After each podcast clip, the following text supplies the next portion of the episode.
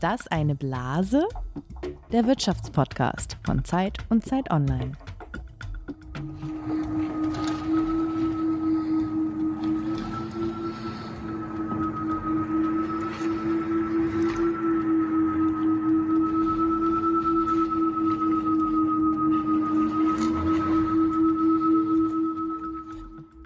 Ja, das hört sich jetzt an wie ein Raumschiff oder sowas, das gerade landet äh, auf der Erde. Aber vielleicht kennt ihr dieses Geräusch aus eurem Alltag auch. Also man hört es auf den Straßen der Republik immer häufiger, inzwischen überall. Jens, hast du es schon mal gehört? Hast du es erkannt, was es ist? Ich habe es jetzt nicht erkannt. Also es klingt natürlich irgendwie wie so ein Fahrzeuglärm, aber ich könnte das jetzt nicht einem bestimmten Auto oder so zuordnen. Müsste ich das können? Nee, nicht unbedingt. Also es ist der Sound von einem Tesla, der Fußgänger-Warnmodus. Wenn der Tesla langsam die Straße entlang schleicht neben dir, damit du nicht plötzlich von dem Bürgersteig auf die Straße läufst und der dich umfährt. Aber diesen Sound, den Fußgänger-Warnsound haben jetzt alle Elektroautos. Die bräuchten es ja nicht. Wir könnten ja vollkommen lautlos dahin gleiten. Kann man den ausschalten oder muss man, ist der automatisch aktiviert? Soweit ich das weiß, ist es jetzt Pflicht. Also, ähm, weil es eben ja doch auch ein bisschen gefährlich ist. Also, wenn ein Auto schnell ist, hast du ja Rollgeräusche, dann ist auch der Motor egal, aber die Reifen geben dann halt einen Sound ab. Aber wenn es eben ähm, doch langsam anrollt oder rückwärts fährt, das Auto, dann spricht dich das an, so ein Tesla-Sound, Jens. Wie findest du das? Hättest du auch gerne so ein Auto, was ja so, äh, so beliebt ist? So ein Tesla. Interessanterweise hat sich bei mir das Verhältnis da so ein bisschen gewandelt. Also ich bin ja wahrscheinlich auch ein bisschen Mainstream. Ich war 2015, bin ich mal mit unserem VW nach Tilburg gefahren, als Tesla da eine neue Fabrik eröffnet hat für einen Artikel. Und das war genau kurz nachdem der Dieselskandal bekannt wurde. Und mein VW oder unser VW hat eben auch so eine Abschaltvorrichtung gehabt, sodass wir also auch einen Betrugsdiesel hatten. Und mit dem bin ich dann nach Tilburg gefahren, wo Elon Musk so ein neues Werk eröffnet hat.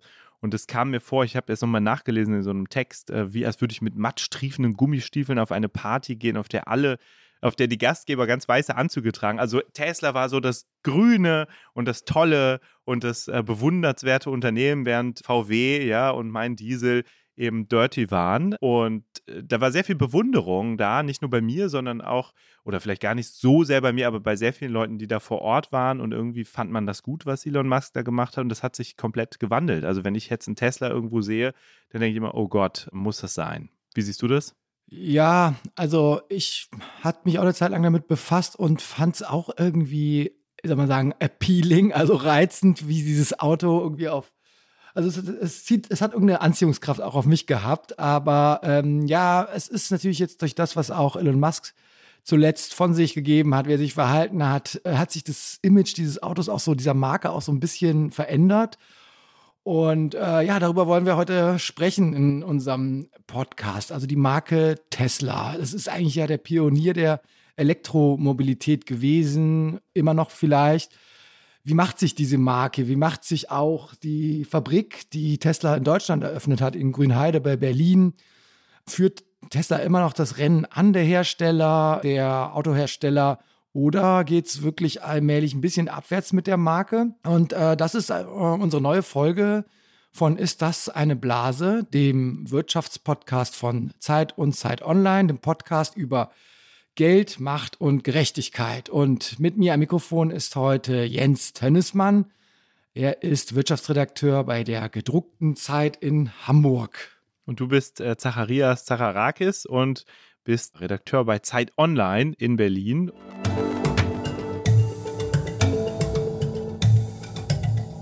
Bist du Autokenner, Zacharias? Würde ich mich jetzt nicht so nennen, aber mich interessiert das Thema schon und ich mache auch hin und wieder äh, Texte zum Thema Autoindustrie und was es da so an Veränderungen gibt. Zum Beispiel war ich neulich bei Ford in Saarlouis. Das Werk schließt, weil die eben kein Elektroauto zur Produktion bekommen.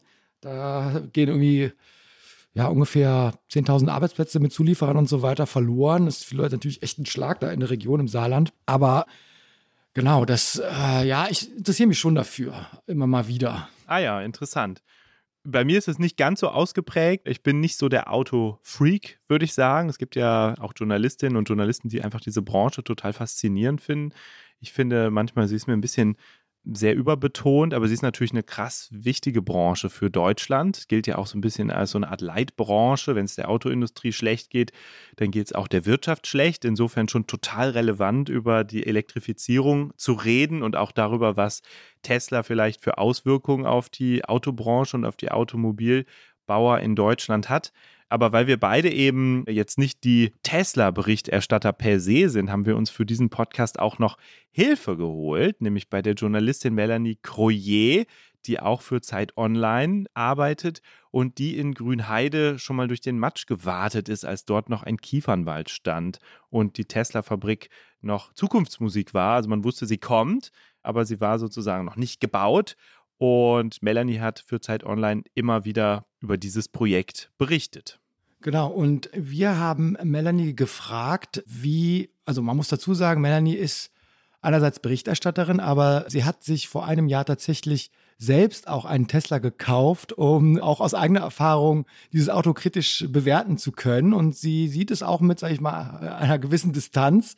Und deswegen haben wir Melanie auch gefragt, welche Erfahrungen sie bisher mit ihrem Auto gemacht hat, im positiven wie auch im negativen Sinne. Wir brauchten im Sommer 21 ganz dringend ein neues Auto und wollten auf keinen Fall mehr einen Benziner und haben uns dann nach Elektroautos umgeschaut. Wir wollten vor allem eins, das auch schnell lieferbar ist, das lange Strecken fahren kann und da war relativ schnell klar, dass es ein Tesla sein wird.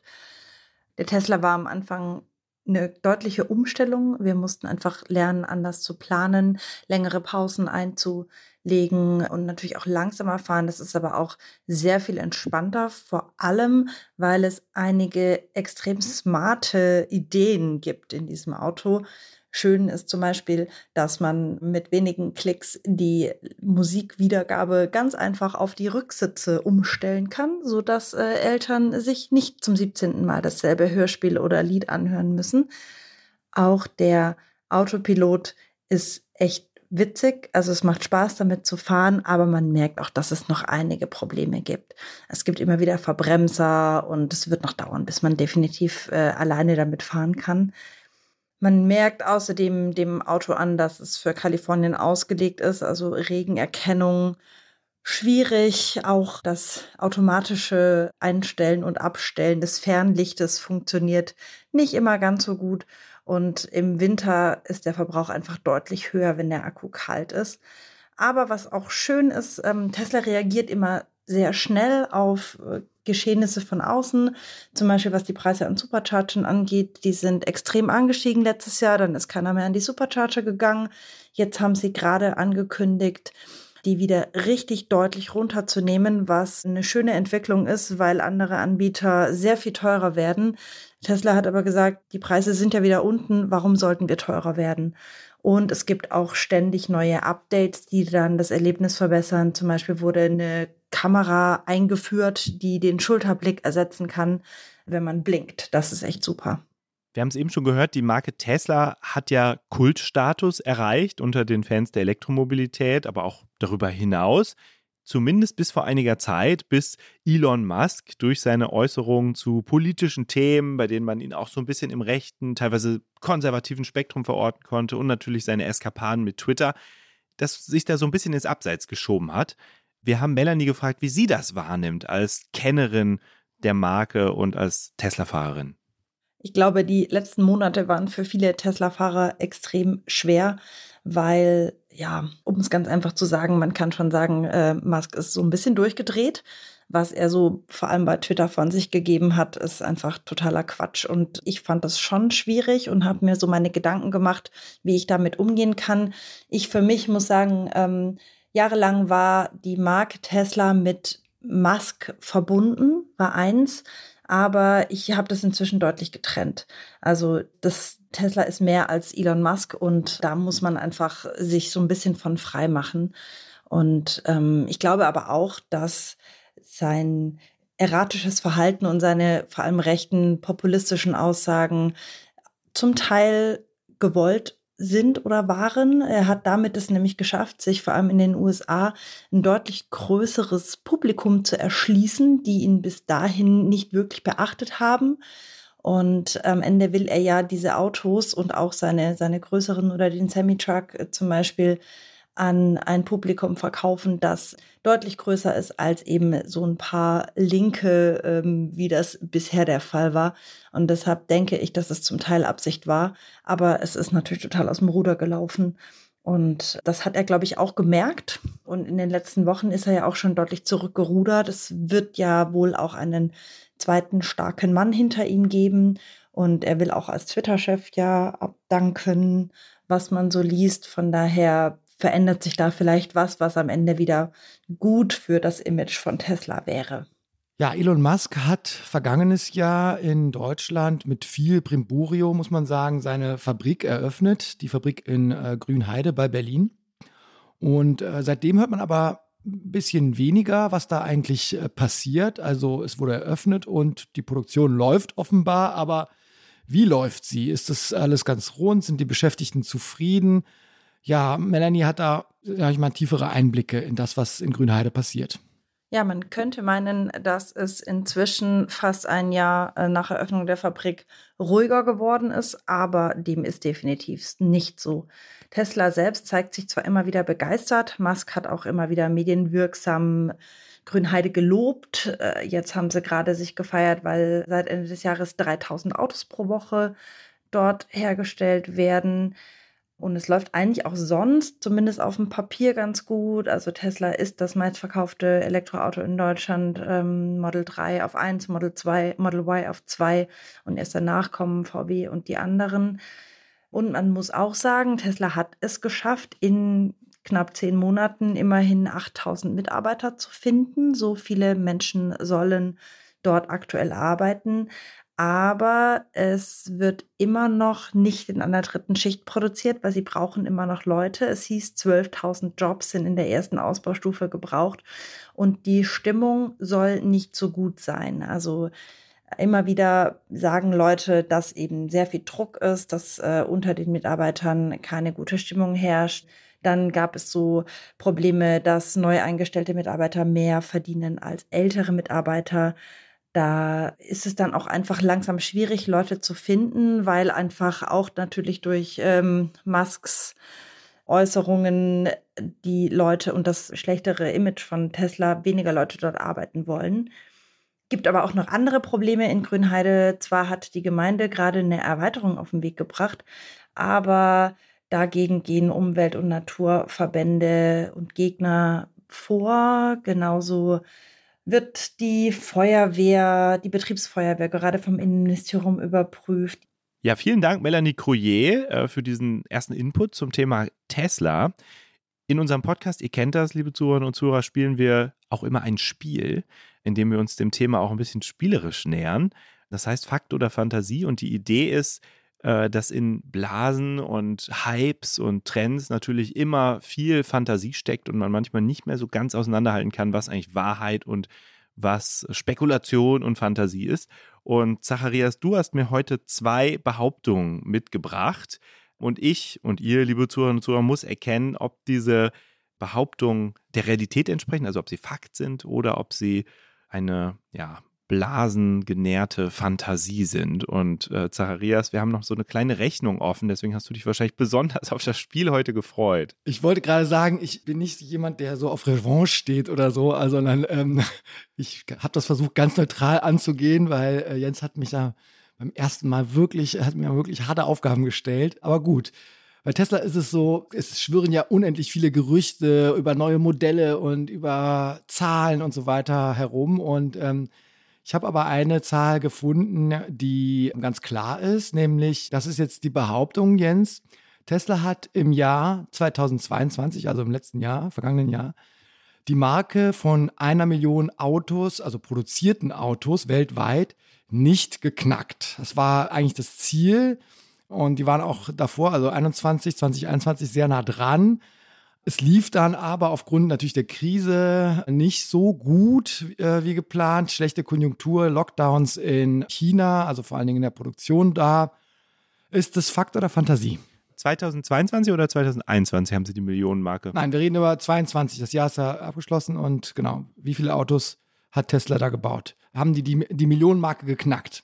Ich glaube, sie haben es geschafft. Also ich glaube, dass sie sich das so fest vorgenommen haben, dass sie am Ende auch nochmal irgendwie sehr tief in die Rabattkiste gegriffen haben. Das habe ich zumindest irgendwie gehört, dass sie diese Schwelle noch geschafft haben, auch um nochmal positive Nachrichten vor dem Jahreswechsel verkünden zu können. Also ich glaube, das ist Fakt. Ja, da hat dich dein Instinkt nicht getäuscht. Das ist äh, tatsächlich so. Also 2021 wurden 936.000 Autos gebaut. Ist natürlich auch schon knapp unter der Marke von der äh, Million. Und jetzt 2022 waren es 1,3 Millionen. Ah, sogar deutlich drüber. Also deutlich drüber. Und ähm, ja, also das haben sie hinbekommen. Aber es sah zwischenzeitlich nicht so gut aus. Zum Ende des Jahres haben sie nochmal ganz gut aufgeholt. Genau, und jetzt äh, die zweite Frage, die ich dir oder Behauptung, die ich dir stellen möchte, ist, der Tesla Model 3 hat inzwischen das früher am meisten verkaufte Auto in Deutschland vom Thron gestoßen, und zwar den VW Golf. Auch im November 2022 lag der Model 3, also bei den Neuzulassungen des Kraftfahrtbundesamts, weit vor dem Golf. Ist das Fakt oder Fantasie? Das ist echt eine krasse Behauptung, weil ich weiß, es wurden mehr Elektrofahrzeuge verkauft äh, im letzten Jahr oder der Anteil ist sozusagen immer größer geworden. Gleichzeitig ist der Golf natürlich mega beliebt. Ich meine aber auch gehört zu haben, dass es da auch äh, manchmal auch da so ein bisschen Produktionsengpässe gab oder, oder äh, Lieferengpässe. Deswegen vielleicht hat das auch eine Rolle gespielt. Aber ich glaube, nein. Also ich glaube, der VW Golf ist immer noch auf dem Thron und Tesla hat es noch nicht geschafft, den da zu verdrängen. Ja, du bist äh, auch mit dieser Behauptung richtig. Vielleicht habe ich es dir auch zu leicht gemacht, aber im November, ich habe gestern tatsächlich nochmal in die Statistik des Kraftfahrtbundesamts geguckt, November 2022, also jetzt der vergangene November, da war die Zahl der angemeldeten Tesla Model 3 in Deutschland bei 6.811 mhm. und die Zahl der VW Golf bei 7.033. Also der Abstand ist wirklich sehr klein geworden. Der, äh, Verrückt. Der Vorsprung. Und es gab auch Monate, wo der Tesla den Golf eingeholt hat, zum Beispiel mit dem Model Y sogar. Mhm. Aber das hat so bestimmte Effekte, dass dann nochmal große Mengen an, äh, ja, an produzierten Autos auf den Markt kommen oder Rabattaktionen oder sowas. Deswegen ähm, ja, ist es nicht so ganz sauber manchmal in der Statistik. Interessant, aber sehr auch, auch sehr interessant, wie genau das in Deutschland gezählt wird und wie schnell man diese Zahlen auch bekommt, dass wir jetzt schon wissen, wie es im November oder im Dezember war. Äh, natürlich eine super Vorlage für ein gutes Fakt- oder Fantasiespiel. Also wir sehen schon, bei Tesla ist Musik drin und Wachstum, aber es gibt eben auch Krisensymptome bei der Marke, beim Absatz und natürlich beim Chef. Und darüber wollen wir jetzt gleich mit unserem Experten reden.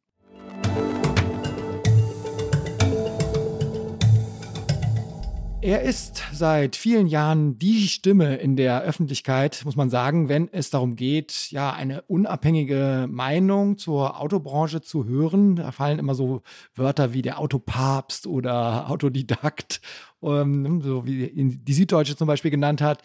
Er ist äh, Wirtschaftswissenschaftler und war lange Professor für Betriebswirtschaftslehre und Automobilwirtschaft an der Universität Duisburg-Essen. Und wir begrüßen jetzt ganz herzlich Herrn Ferdinand Dudenhöfer. Hallo, grüß Gott. Schön dabei zu sein. Hallo, Herr Dudenhöfer. Herr Dudenhöfer, wir wollen heute über Tesla sprechen und über das Elektroauto an sich. Vielleicht können Sie uns erstmal verraten, haben Sie den Sprung schon gewagt? Sind Sie umgestiegen auf elektrisch, voll elektrisch oder immer noch Verbrenner? Mensch, jetzt kriege ich direkt rote Ohren. ich bin noch nicht umgestiegen, aber das hat auch eine Bewandtnis, dass ich im Jahr, na, weniger als 5000, eher 3000 Kilometer mit dem Auto fahre. Mhm. Und äh, damit nutze ich das halt so lange, bis der TÜV mich scheidet und das Auto, was ich nutze. Das heißt, Sie haben auch nicht die Prämien genutzt, die ja jetzt zum neuen Jahr ein bisschen gesunken sind. Das haben, Sie haben nicht in Torschlusspanik vor dem Jahreswechsel noch gesagt, jetzt brauche ich doch noch ein E-Auto. Nein, aber wir beobachten das natürlich sehr intensiv und als Vermietfahrzeuge und äh, Sharing-Fahrzeuge bin ich natürlich Elektroautos gefahren. Aber ich selbst, wie gesagt, fahre relativ wenig Kilometer im Jahr. Und äh, von daher brauche ich halt den alten Stück für Stück auf und dann ist das Elektroauto dran. Ja, viele Menschen machen sich ja Gedanken, wenn sie jetzt über ein neues Auto nachdenken, was schaffe ich mir an? Und man sieht es an den Verkaufszahlen. Der Tesla ist da relativ gut dabei. Aus Ihrer Sicht, wenn Sie das jetzt sagen, wenn Sie jetzt auf das Angebot der Elektroautos schauen im Moment, ist Tesla, das sagen ja viele, das beste Elektroauto, was im Moment in Deutschland angeboten wird? Wenn man sagt, äh, was im Moment in Deutschland angeboten wird, äh, die Frage ist, wie weit äh, integrieren wir die jungen Chinesen? Da gibt es NIO, mhm. den AT7 nennt sich das Ding. Da gibt es dann jetzt BYD, die gerade im Markt starten. Hahn heißt dieses Fahrzeuge. Und die sind beide besser. Die sind beide besser in der Batterietechnik und die sind beide besser in der Software. Also Tesla ist gut, Tesla ist ein großer Innovator, aber in den letzten drei Jahren ist relativ wenig dazugekommen. Man hat äh, aus dem Model 3 eine höher gelegte Version gemacht, die nennt man dann Model Y oder Y. Ansonsten hat sich das wenig weiterentwickelt mit eher kleineren Schritten und die ganzen Dinge, die um die Software herum gingen, da war er großer Innovator und hat äh, zum Beispiel einen Zentralcomputer eingeführt für das Fahrzeug, einen zentralen Chip. Aber diese Themen mit Autopiloten, da hat er sogar einen Teil zugemacht, äh, die äh, Leute nach Hause geschickt, die daran gearbeitet haben. Einfach deshalb, weil seine Technik, die er da nutzt, sehr brüchig ist, sehr unzuverlässig ist und auch gesetzlich immer mit Fragezeichen versehen ist. Deshalb wurde auch der Name Autopilot verändert und bei den Dingen sind die Chinesen einfach schneller und besser. Und Sie haben jetzt die Chinesen oder die chinesischen Modelle erwähnt, aber kein deutsches Modell, was, sage ich mal, daran käme. Ist es so, dass die deutschen Hersteller einfach noch hinterherhängen? Hinter Tesla ja. Hinter Tesla geht man jetzt Stück für Stück äh, Tesla hinterher. Bei VW hat man mit dies äh, große Anstrengungen gemacht, um das aufzuholen. Derzeit wird es so ein bisschen stabilisiert und vielleicht nicht mehr ganz so schnell vorangetrieben, wie es unter dies war. Bei äh, BMW hat man lange gezögert und hat äh, lange gesagt, man baut Fahrzeuge, die kombiniert sind, die ich als Verbrenner bauen kann, aber die ich auch als Elektroauto bauen kann. Und das sind äh, Kompromisslösungen und die kommen nie so gut an. Jetzt hat sich BMW vor einem halben Jahr oder vor einem Dreivierteljahr entschlossen, in diese neue Klasse, nenne die das, zu 100 Prozent ebenfalls in das Elektroauto zu gehen. Und bei Mercedes hat man die Ausrichtung Electric Only, die S-Klasse als Elektroauto, EQS heißt das dann abgekürzt bei Mercedes. Die ist im Markt, äh, die kommt relativ gut an, aber wie gesagt, äh, man ist dabei, den Abstand zu verkürzen. Äh, die Batterietechnik, das hört jetzt die Frau Baerbock ungern, aber die ist in China zu Hause. Genauso wie viele Dinge, die beim autonomen Fahren und äh, bei Software beim Fahrzeug sind. Deshalb äh, wird China und die chinesischen Autobauer die große Herausforderung sein. Haben Sie denn eine Erklärung dafür, warum Tesla in den letzten drei Jahren als Pionier und als Elektropionier so, so ein bisschen langsamer geworden ist und offensichtlich nicht mehr weiter innovativ ist und jetzt gegenüber den Chinesen offensichtlich an Boden verloren hat?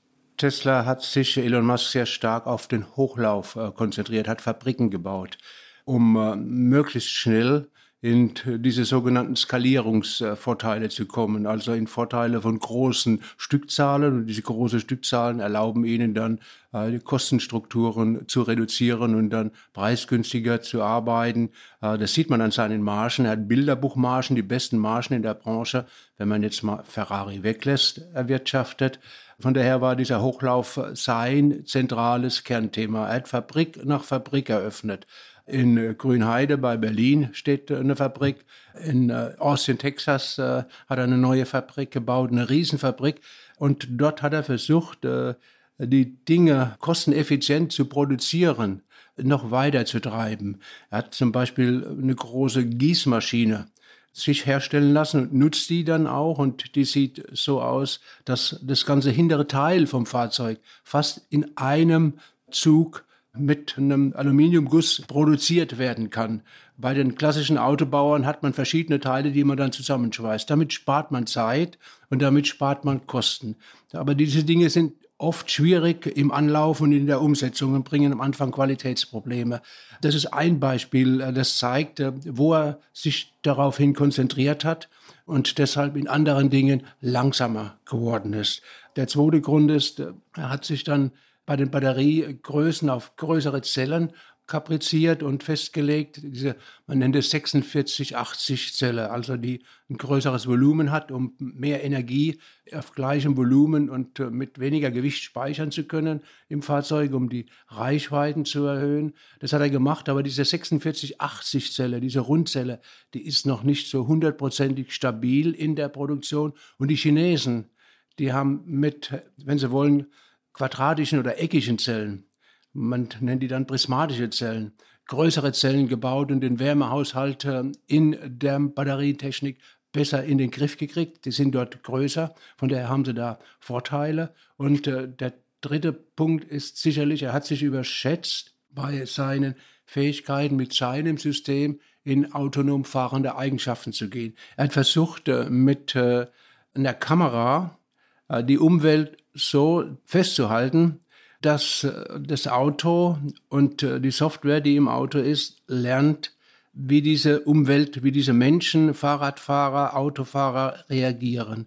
Das macht er dadurch, dass er unendlich viele Daten sammelt und äh, mit diesem Datensammeln seine Software schlau wird. Im Prinzip ähnlich wie der Mensch dann auf Dinge reagieren kann und Dinge vorhersehen kann. Das ist sein System, wie er es macht mit der Kamera. Aber das ist brüchig, denn man erkennt, dass die Kamera viele Dinge nicht so erfassen kann, wie man es vermutet. Und äh, man erkennt auch, dass dieser Lernalgorithmus, also wie diese Software Stück für Stück äh, die Dinge äh, erkennt und dann verinnerlicht, so wie kleine Kinder, äh, wenn sie auf der Welt sind, wachsen und Dinge lernen, da hat man auch äh, die Software überschätzt mit ihren Eigenschaften oder hat sie nicht weiterentwickelt. Und alle anderen in, in, im Autogeschäft nehmen diese sogenannte LiDAR-Technologie. Also da, da, geht man mit Radar und beobachtet die Objekte mit Radar und äh, kommt dort deutlich weiter. Also er hat da auch einen Weg genommen, der eigenständig ist, der preisgünstiger ist aber der hinterhergeht. Und das vierte Argument, nur ganz kurz, er ist eigentlich beim Model 3 stehen geblieben und hat nicht weitere Modelle in den Markt gebracht, so wie es die klassischen Autobauern tun. Ich würde gerne nochmal auf einen Punkt zu sprechen kommen. Also Sie haben jetzt gerade die ganzen technischen Fragen ganz gut erklärt. Die Frage für mich ist im Moment auch, welches Image hat die Marke Tesla bei den Leuten im Markt? Also es gab eine Phase vor ein, zwei Jahren, wo es eine unglaublich große Anziehungskraft von dieser, eine unglaublich große Anziehungskraft von dieser Marke ausging. Ist das ein bisschen verblichen? Wie sehen Sie das? Ja, das ist ein bisschen verblasst. Ne? War äh, in der Vergangenheit so, er war wie so ein Heiland, wenn man sich das vorstellt. Der große Innovator, der uns hilft, das CO2-Problem zu lösen, indem er mit Elektroautos kommt. Alle hatten in der Vergangenheit gesagt, funktioniert nicht, geht nicht, können wir nicht, bringt nichts. Und er hat gezeigt, es geht. Er hat gleichzeitig dazu äh, diese Supercharger, also das Ladenetz mit aufgebaut. Hat ein Autobauer in der Vergangenheit nie alleine gemacht. Und das als Startup und er ist mit Innovationen gekommen, die gab's bis dahin nicht.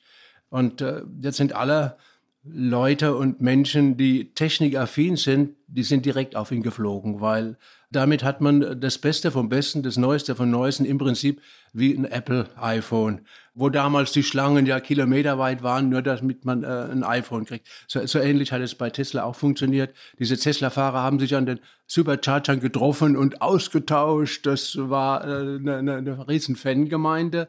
Äh, das ging alles sehr, sehr gut.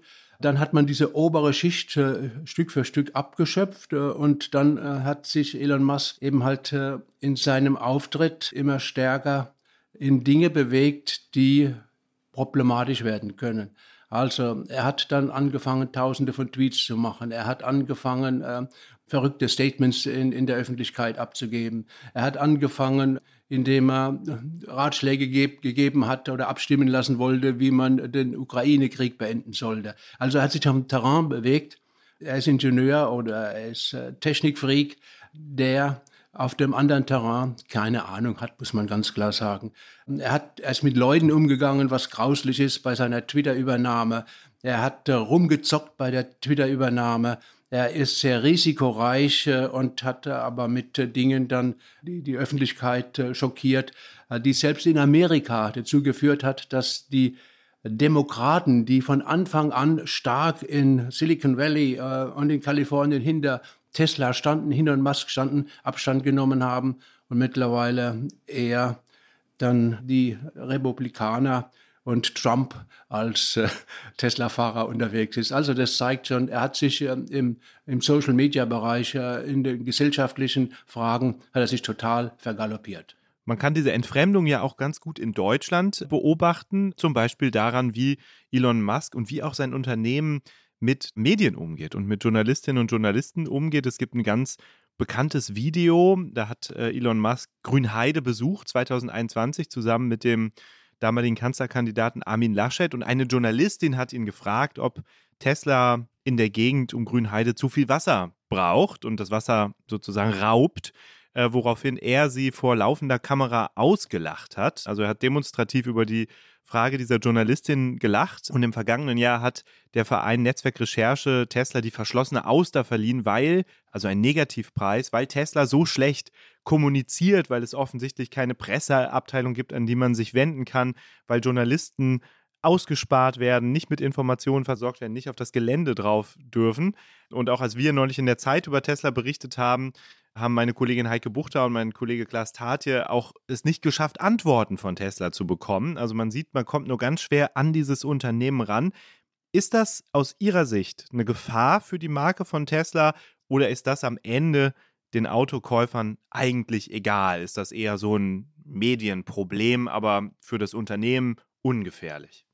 Also ich glaube, dass es ein Problem ist und er kennt diese Probleme nicht, weil er lebt in so einem Icon und dieser Icon ist äh, äh, ähm, dieses Ei, in dem er sich bewegt, ne?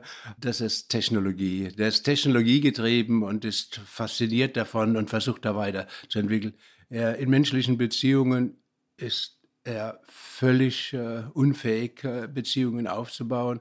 Das sieht man im privaten Bereich, äh, wie oft der Partner gewechselt hat, äh, wie er seine Kinder mit Namen benennt, XYZ, äh, dass er dann auch im sozialen Umfeld wahrscheinlich Schwierigkeiten kriegen, mit anderen Kindern zusammen zu sein, wie er Leute gekündigt hat, wie er Leute eingestellt hat, wie er mit anderen kommuniziert. Er kann nicht mit normalen Menschen kommunizieren. Er kann nur über Technologie-Dinge reden.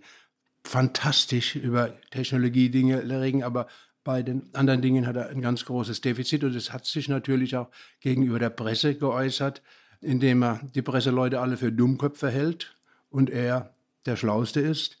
Das äußert sich auch gegenüber Politikern, das äußert sich auch gegen Mitarbeitern. Er ist derjenige, der alles weiß und dann mit Vorschlägen kommt. Und so hat er sich auch total überschätzt mit Twitter. Er hat geglaubt, er kann eine soziale Plattform weiterbringen, so wie er Tesla weitergebracht hat, aber Twitter ist kein Elektroauto, sondern Twitter ist ein Social Media und das hat er total verkannt und deshalb war es falsch, dass er mit der Presse so umgeht. Aber trotzdem die Frage, spielt das für den wirtschaftlichen Erfolg von Tesla eine Rolle? Weil wenn ich mir vorstelle, Menschen kaufen ein VW oder Toyota oder Nissan, die wissen ja auch nicht oder achten auch nicht darauf, wie der jeweilige Chef des Unternehmens kommuniziert. Wahrscheinlich wissen sie nicht mal, wer der Chef überhaupt ist. Die kaufen das Auto, weil sie ein gutes Auto haben wollen oder weil sie ein bestimmtes Auto haben möchten, aber die Kommunikation des Chefs ist ihnen völlig wurscht. Also spielt es für die Käuferinnen und Käufer am Ende eine Rolle oder kann Elon Musk eigentlich machen, was er will, weil das den Absatz von Tesla jetzt am Ende nicht beeinflusst, ganz anders als vielleicht technologische Aspekte? Können Sie sich vorstellen, wenn es heute eine Automarke aus Russland gäbe, die eng mit Putin zusammen ist, dass sich viele Leute diese Autos kaufen würden? Also Autos haben viel mit Sympathie zu tun. Sie zeigen mit dem Auto auch so ein bisschen, wie sie denken und äh, wie sie umgehen. Äh, von daher sind unsympathische Automarken, schwierige Automarken.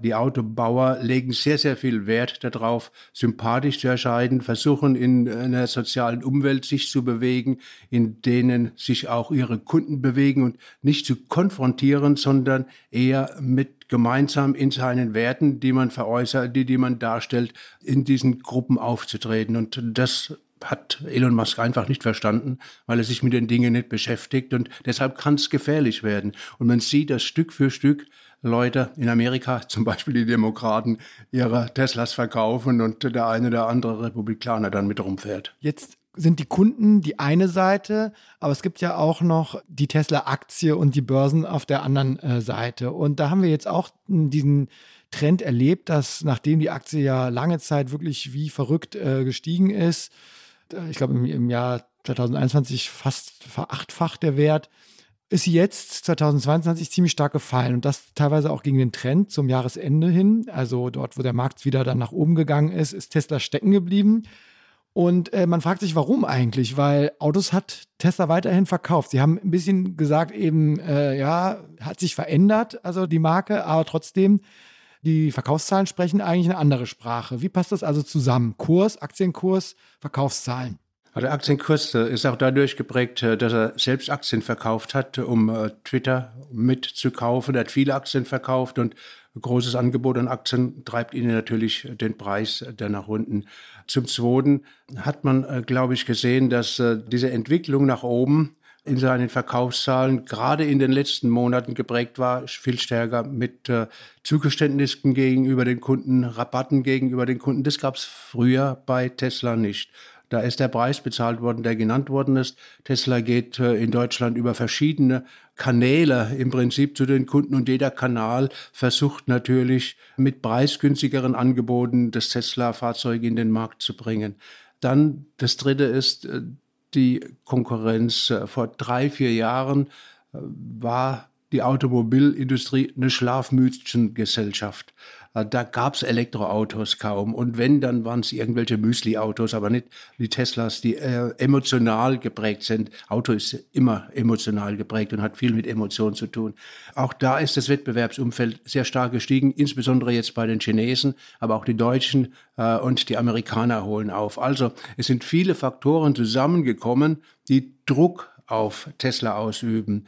Und den größten Druck vermutlich äh, diese Twitter-Übernahme, wo er sich wirklich bei vielen Dingen so verhalten hat, dass es ihn selbst sehr, sehr viel Geld kostet und sehr, sehr viel Geld vernichtet worden ist. Vielleicht reden wir einmal über die Fabrik in Grünheide. Die haben wir ja schon ein paar Mal angesprochen und die ist auch immer wieder in den Schlagzeilen. Ist ziemlich faszinierend. Man kann auf äh, YouTube äh, kann man so ein Video angucken, wie man mit so einer Drohne da durch fliegt, dann sieht man zum Beispiel diese große Aluminiumwanne, die Sie, glaube ich, angesprochen haben. Es ist sehr faszinierend. Gleichzeitig hat aber sogar Musk selbst den Standort als gigantischen Geldverbrennungsofen bezeichnet vor ein paar Monaten. Was würden Sie sagen? Ist das die Entscheidung, hier in Grünheide eine Fabrik zu bauen? War das ein Erfolg für Tesla? War das ein sinnvoller Schritt oder hat sich Tesla da auch verzockt bei dem, was es da entschieden hat? Ja, es ist einmal die Frage, ist der Standort richtig? Hätte man einen anderen Standort finden können? Die, die zweite Frage ist, ist der Aufbau der Fabrik äh, richtig? Ich glaube, bei Grünheide spielt derzeit viel der zweite Faktor mit, äh, denn er hat alle Maschinen, er hat alle Ausrüstungen, diese große Gießmaschine, die Sie eben angesprochen hatten, die hat er nicht so richtig zum Laufen gekriegt. Das ist nicht so einfach, so eine große neue Autofabrik zum Laufen zu bringen. Ähnliches hat er in Austin, Texas. Es sind große Investitionen, die da reingegangen ist, aber man schafft es einfach nicht, äh, diese Dinge zum Laufen zu bringen, weil zu viel neue Technologie in den Abläufen, im Produktionsablauf sind. Das stabilisiert sich jetzt und er versucht, das aufzubauen. Ich glaube, das war der Hauptgrund, äh, weshalb er das als äh, Geldverbrennungsmaschine bezeichnet hat und damit tut er ja immer direkt auch seine Mitarbeiter ansprechen und sagen, dass es Idioten sind, dass sie das nicht schaffen und äh, er sie rausschmeißt, äh, wenn sie das jetzt endlich nicht hinkriegen. Er übt ja sehr, sehr viel Druck aus, um, äh, um, um Ziele zu erreichen, äh, auf Menschen zu erreichen. Aber das stabilisiert sich jetzt von daher jetzt besser der Standort Grünheide war für ihn auch deshalb gut, weil er viel Publicity gekriegt hat mit Berlin. Keiner mehr geht nach Deutschland äh, mit einer Automobilproduktion, weil Kosten relativ hoch sind, weil Energie, Strom wir sind das teuerste Land in der Welt, sehr, sehr teuer ist. Und ähm, bei der Batterieproduktion braucht man viel Energie, um Batteriezellen zu produzieren. Und äh, das sind Dinge, die hätte man vermutlich heute, wenn man es rein ökonomisch betrachtet, anders dargestellt, aber ich glaube, er hat gesehen, dass äh, dieser Standort Grünheide und Berlin wichtiges Signal ist, was er auch nach außen sendet. Von daher glaube ich, der Hauptgrund für seine negativen Einschätzungen waren, dass äh, der Hochlauf von der Fabrik nicht geklappt hat. Sie haben das schon angesprochen, der Druck bei Tesla ist relativ groß. Sie haben sogar gesagt, er behandelt da die Leute teilweise wie Idioten. Und man hat aus Grünheide zuletzt eben auch gehört, dass es in der Belegschaft ziemlich rumort, dass da schwierige Arbeitsbedingungen herrschen. Die IG Metall, also die Gewerkschaft, ist da sehr aktiv. Glauben Sie, dass Tesla, wenn es der IG Metall gelingt, da einen besseren Tarif durchzusetzen, dass Tesla in Deutschland überhaupt profitabel produzieren kann? Oder ist das für Tesla auch ein Problem, dass sie sich da offensichtlich nicht nur Druck auf die Menschen ausüben, sondern eben auch mit der Gewerkschaft auseinandersetzen müssen. Also Tesla wird nie äh, auf die Gewerkschaft zugehen. Das wird äh, Elon Musk nicht machen, äh, wird sein eigenes Thema aufbauen. Es gibt ja mehrere Unternehmen, die jetzt äh, wenn Sie zum Beispiel Würth betrachten, die arbeiten auch nicht äh, sehr eng mit äh, Gewerkschaften zusammen. Emerson macht es nicht, andere machen das nicht. Das muss nicht unbedingt ein Ausschlusskriterium sein. Bei äh, der Grünheide-Fabrik äh, kommt es äh, darauf an, dass äh, er vernünftige Kostenbedingungen im Energiebereich hat, wenn er in die Batterieproduktion geht. Es scheint überdacht zu werden derzeit, weil Europa das teuerste Energiekontinent der Welt ist und da lässt man die Batterien besser in den USA oder in, in China produzieren, die Zellen. Aber im Ablauf äh, der Fabrik, die hochautomatisiert ist, bin ich sicher, dass er die Fabrik äh, rentabel fahren kann, mit vernünftigen Renditen fahren kann. Voraussetzung ist immer, dass er seine Autos so verkaufen kann, wie es auf den Listenpreisen steht, dass er nicht zu stark in die Rabatte gehen muss. Wenn er also die Dinge, die er gemacht hat. Ne, er hat ja ein neues Produktionsmodell und das Produktionsmodell sieht so aus, dass er große Teile machen will und nicht kleine Teile zusammenfügen will. Da spart er viel Produktionszeit und das äh, hilft eben, kosteneffizient zu sein. Also ich glaube, das schafft er schon. Dann lassen wir uns doch einmal ein bisschen rauszoomen von Tesla und ein bisschen mehr auf den Automarkt insgesamt gucken und die Frage, wie es da mit der Elektrifizierung so läuft. Laut dem Kraftfahrtbundesamt wurden im Dezember 2022 zum ersten Mal mehr als 100.000 reine Elektroautos zugelassen. Genauer gesagt 104.325. Das war jeder dritte Neuwagen. Und auf Jahressicht waren es 470.000, also doppelt so viele wie 2021. Man sieht, da ist eine ganz starke Wachstumskurve. Was glauben Sie, haben wir gerade so einen Wendepunkt überschritten? Ist das Elektroauto bald der Standard oder äh, würden Sie da eher ein bisschen Zweifel säen? Also in Deutschland werden wir einknicken. Zum Dezember hatten wir und November die hohen Zulassungszahlen einfach deshalb, weil es die Förderungen gibt. Deshalb hat man alles, was vier Räder hat und eine Batterie hat, äh, zu der Zulassungsstelle bewegt, äh, um dann die Förderungen zu erhalten. Die Förderungen werden eingestellt ab nächsten Jahr für die Plug-in-Hybride ganz. Und als Elektroautos zählen ja bei den Zielen auch die Plug-in-Hybride mit. Und bei den batterieelektrischen Fahrzeugen hat man äh, die äh, Subventionen gekürzt, die staatlichen Anteile, wird es nächstes Jahr noch weiter kürzen, hat die Budgets gedeckelt und äh, das sind Zeichen, die darauf hindeuten, dass der Hochlauf in Deutschland beendet ist, dass wir jetzt eher nach unten gehen. Es fehlen die ganzen Plug-in-Hybride die nächsten Jahre und es wird sehr, sehr schwer tun. Das heißt, das, was in Deutschland erreicht worden ist, war eine Augenblicksaufnahme. Nächstes Jahr geht es bergab. Und ist es dann überhaupt realistisch, dass wir 2030 bei 15 Millionen Elektroautos auf deutschen Straßen sind? Das ist ja das Ziel, das sich die Bundesregierung gesetzt hat. Im Koalitionsvertrag der Ampel steht, man will Leitmarkt für Elektromobilität werden und eben diese 15 Millionen Schwelle erreichen. Ist das überhaupt realistisch? Nach meiner Einschätzung wird krachend verfehlt. Wenn wir die Hälfte erreichen würden, wäre es viel. Immer vorausgesetzt, wenn die Politik so weitergeht, wie sie derzeit ist, dass äh, das Elektroauto nicht mehr unterstützt wird. Die läuft ja aus, diese Förderung. Und äh, dann äh, der Verbrenner, das sieht man ganz klar, mit äh, günstigen Benzinpreisen, die jetzt wieder kommen, davon profitiert, äh, bessere Kaufpreise davon hat äh, und die Infrastruktur immer langsamer aufgebaut wird. Denn mit weniger Elektroautos macht es den Energieversorgern auch keinen Spaß, Ladestationen aufzubauen, die wenig genutzt werden. Werbung Diese Woche in der Zeit? Die Bücher des Frühlings. 16 Seiten blühende Fantasie. Von gefährlichen Liebschaften, einer Flucht auf dem Mississippi und magische Erzählkunst. Das Literaturspezial zur Buchmesse in Leipzig. Die Zeit, Deutschlands größte Wochenzeitung. Jetzt am Kiosk oder direkt bestellen unter zeit.de/slash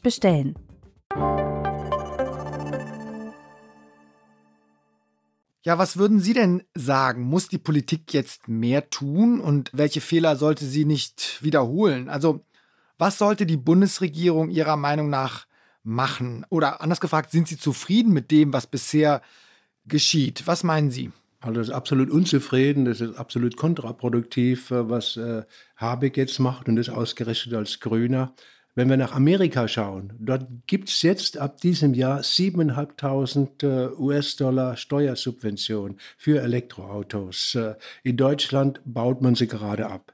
In China gilt das Gleiche. Also wir tun das Umgekehrte, was die ganze Welt macht.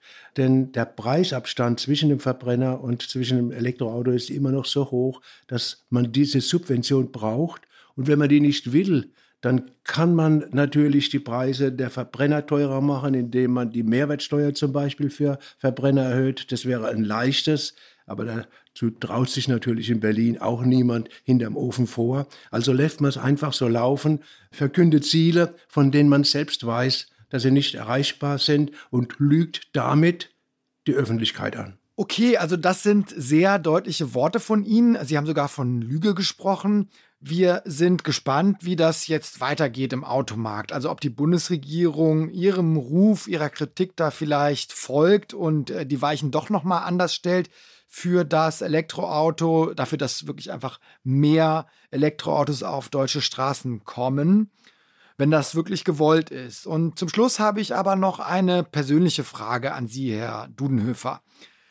Was fasziniert Sie eigentlich persönlich so sehr am Automarkt, dass Sie immer weiter forschen, dass Sie sich auch immer weiter äußern zu den ganzen Geschehnissen im Markt, obwohl Sie ja doch eigentlich schon im Ruhestand sein könnten? Gut, äh, was soll ich denn den ganzen Tag machen? Ist doch langweilig, nur Briefmarken zu sammeln und äh, irgendwie zu gucken, wo der Kaffee billiger ist. Äh, und ich habe mein Leben lang als Ökonom damit beschäftigt, äh, mich äh, zu verstehen, wie Dinge funktionieren und äh, war lange mit der Autoindustrie zusammen, kennen die lange und von daher fände ich es furchtbar langweilig, jetzt, wie gesagt, nur Briefmarken zu sammeln oder irgendwo hinzufliegen und dann spazieren zu gehen und wieder zurückzugehen. Also das, was ich mache, ist richtig spannend, ist schön und deshalb mache ich es weiter. Ja, vielen Dank, dass Sie heute bei uns waren und uns bei Tesla und bei den Elektrofahrzeugen in Deutschland auf den neuesten Stand gebracht haben. Vielen Dank, Herr Dudenhöfer. Gerne. Also noch einen schönen Tag. Tschüss. Dankeschön. Tschüss.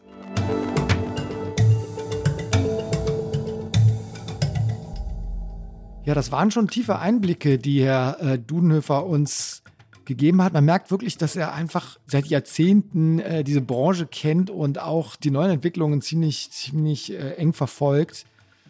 Aber Jens, was nimmst du mit? Also unser Podcast heißt ja, ist das eine Blase? Und die Frage ist natürlich immer auf Tesla jetzt angewendet, ist es irgendwie der Hype, der dann doch irgendwann wieder verschwindet? Ich meine, das war ja bei Tesla von vornherein eigentlich immer der Vorwurf und doch sind sie weiterhin da und produzieren und verkaufen Autos. Aber ist es vielleicht doch irgendwann zu Ende? Was meinst du?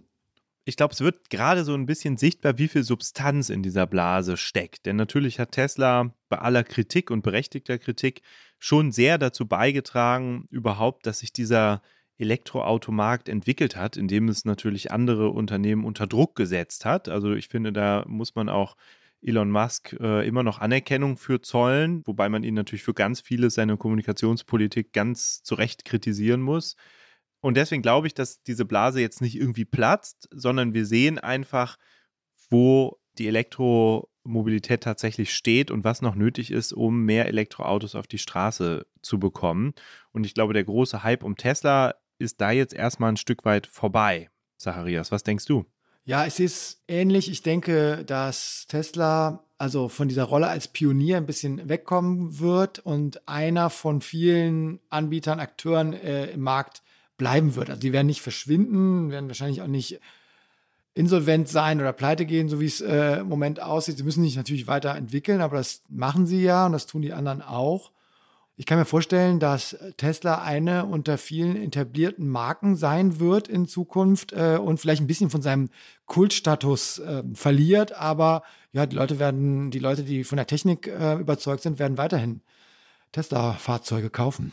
Und wenn wir auf den Automarkt insgesamt gucken, glaubst du, der große Elektroauto-Boom ist jetzt erstmal vorbei, weil ja die sozusagen die Kaufanreize reduziert wurden, abgeschmolzen wurden?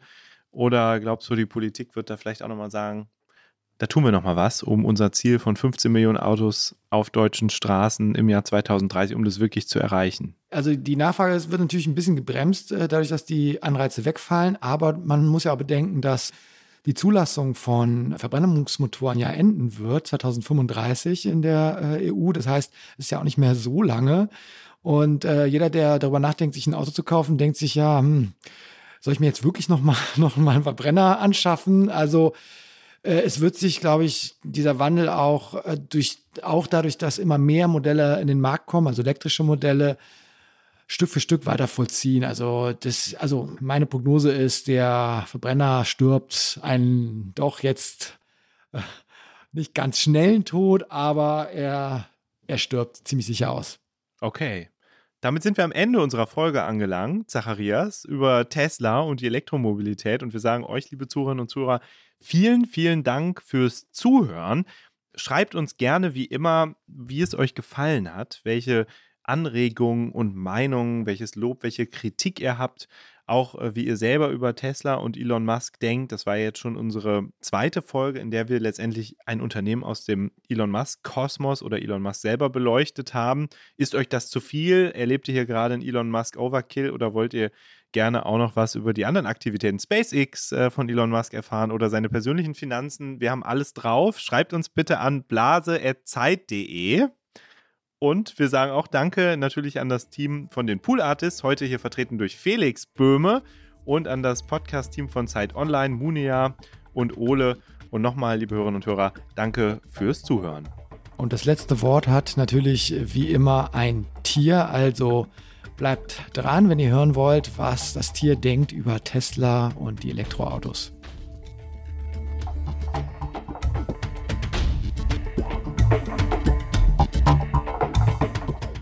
Das eine Blase? Ist ein Podcast von Zeit und Zeit Online, produziert von Pool Artists.